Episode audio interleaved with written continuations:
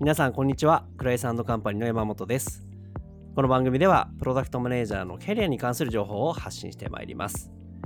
え今回もですね弊社経由で転職を実際された SC の植木さんにお越しいただいて植木さんの転職活動を振り返るインタビューをお届けしております。第1回はですね植木さんの転職活動の進め方みたいなところを聞いていったんですがここからはじゃあどういう軸で植木さんがこの ST を選ぶに至ったのかっていう転職活動の軸の決め方みたいなところを中心に伺っていきたいと思います。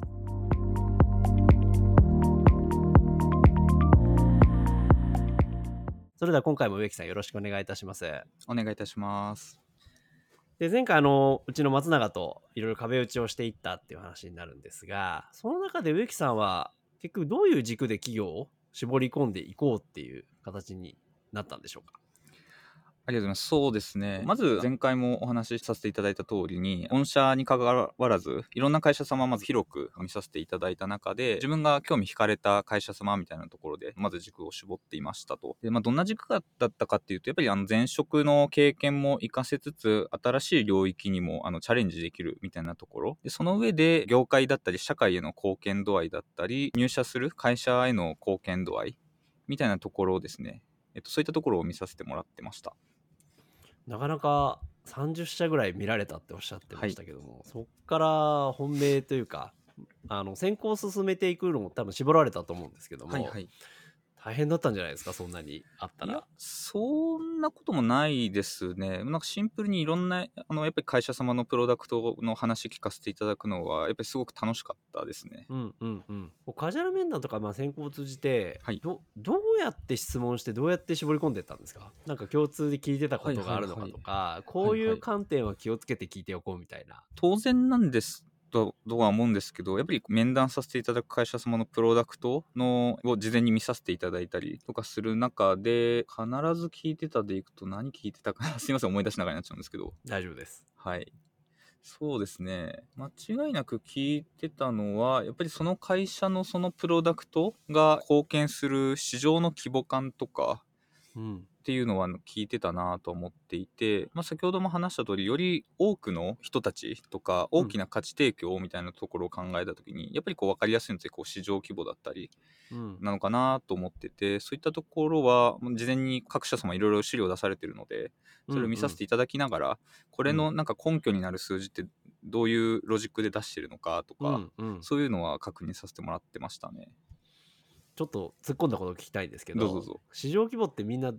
大きく言うじゃないですか。はいはいはい。いやー、だいぶ鉛筆舐めたな、みたいなのがあれば、おお、そこまで広く取るかっていうのも、当然、業界によってとか会社によってあると思うんですけど、はいはい、そこの、こう、真意っていうんですかね、はいはい、どうやって見定めてたんですか？あー、見定めてた。なんかめちゃくちゃ見定めるみたいなところまではしてなかったかもしれないですね。うん、なんかシンプルにそういうロジックでこう算出されてるんだなみたいなところを素直に受け取って、うんうん、なんかその中で単純にこうなんかいろいろ比較させていただいてた感じがありますね。うんうんうん。まあ、市場規模がこう出てきてじゃあそこになんかどれだけ本当にアプローチしていけるのかだったりとか、今なんかどれぐらいそこの市場取れてるのかとかうん、そういうことも面接面談の中で聞かれてったりもしたんですか？そうですね。そういったところも聞いてましたね。なんかそういうところなんか今どれぐらい取れてるんですか？みたいな、うん、どどういう聞き方していくもんなんですかね？こうこれ聞いてる皆さんって実はいざ面接面談ってブラックボックスで分かんないじゃないですか、はいはいはい、結構この先輩の事例って知りたいんじゃないかなと思ってて確かに確かにあでもなんか素直に聞いちゃってましたねストレートに、うんうんうん、はい、でなんかまあ話しづらい会社様はもちろんあるとは思いますし、うん、話素直に話してくださる会社様もあるしっていう感じですねうんうん。はい。じゃあそれでじゃあ市場規模聞きましたと。はい。それだけで絞り込んでってたわけではないですよね。そうですね。市場規模ランキングで上、はい、上位5社を受けたとかいうわけじゃない、ね、そうですね。それは当然当然。はい。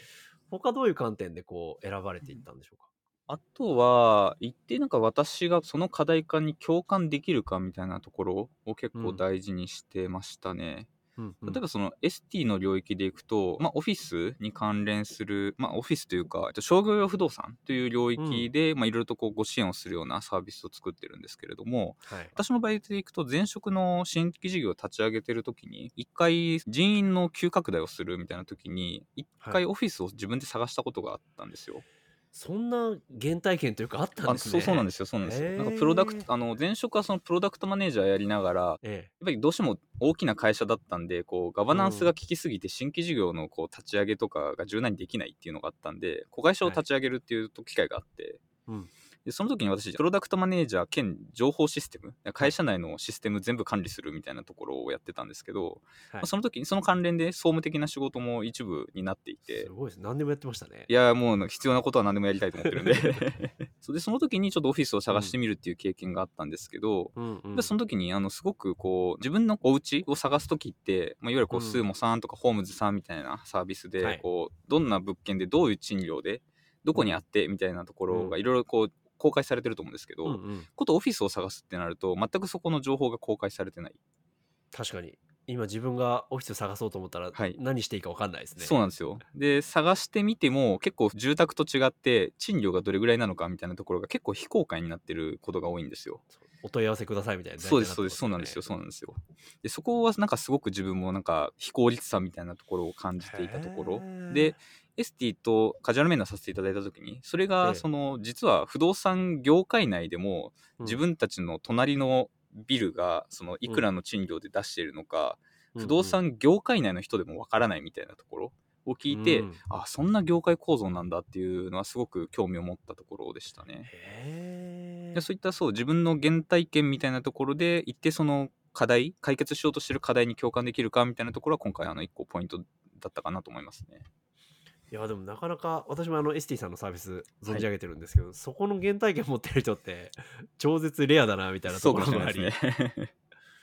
でもなんかそれがあったから、まあ、それがあっただけで estie さんに決めたわけじゃないと思っていて、ええ他にもおそらく原体験、ん今までの人生の原体験でうんうん。感じるペインとか課題感に共はいはい。感する企業さんってあったんですか、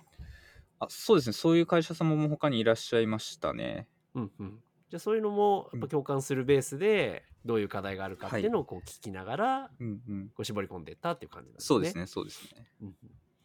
もう一つお伺いしたいことがあって、受ける前にあのプロダクト触ってみるみたいなことをおっしゃってたと思うんですけども、はいはい 2B のプロダクトって触れないじゃないですかってご相談よくいただそうですくんですよ。ねそうですね。どうしてたんですか植木さんって？その場合はですね、まあ、例のことかな ST も同じで 2B のプロダクトに関しては触れなかったんですけど、うんまあ一部は 2C というのか、まあ、オフィスを探している企業様向けのあのオフィス探しをあのお手伝いするサービスもあったので、まあ、そっちはいろいろとこう見させてもらってましたね。うんうんで、うんあとはもうあのプレスリリースとか、えーなんでしょう、Twitter、SNS みたいなところをまあいろいろ拝見させていただくっていうところでしたかね。あそうですね、あの 2B のプロダクト触れないっていうのはなかなか難しいところでしたね。やっぱり触れるのには限界があるっていうのはもうこれはもうしょうがないんですかね。そうですね、ある程度はもう仕方ないのかなって気がしますね。まあ、その中で出てる情報をはい集めまくるとええいうか、そうですね。触れいないけれども、知れる範囲のことははい拾いに行くって、そこがやっぱ感じになるんですかね。そうですね。うんうんうん。そこはやっぱ苦労されましたか ?ST さん以外の会社を調べる上でも。あそうですね。それはもう各社様結構、あの特に私の場合結構 2B の領域が今回興味のあの強い対象だったので、やっぱなかなか触れるプロダクトはなかったところはあったので、なんかし強いて言うなら結構あの YouTube とかで、あのこんなサービスだよってこう PR 動画作ってる会社様やっぱ最近増えてるので、はい、そういったところを見させていただくとすごく解像度高まってたかなとは思いますね。動画とかはいいかもしれないですね。そうですねそうですねスピーカーデックとかだけだと、あですね。ですねせ静止画しかないので分かりづらかったりもしますよね。そうです。あとは、あれですね、カジュアル面談の場とかで実際にそのデモをお願いしてみるとか、うんそういうのも一つ手かもしれないですね。うんうんうん。いやでも確かに、でも見た上でっていうのは決断力、まあ、決断しやすいかなと思いますし、まあ YouTube でこう転職者向けじゃなくてユーザー向けのうん。プチガイダンスみたいな、はいはいはいそういうのがあったりすると一番いいかもしれないですね。そうですね。そういうのある会社様だとそれですごく分かりやすくなるかもしれないですね。ありがとうございます。えーここまではですね、改めてエスティに転職された植木さんの転職活動を振り返って、どういう軸でえ企業を絞り込んでいったかというところを、えお届けしてまいりました。次回第3回も、え植木さんに引き続きご登場いただきます。それではご清聴いただきましてありがとうございます。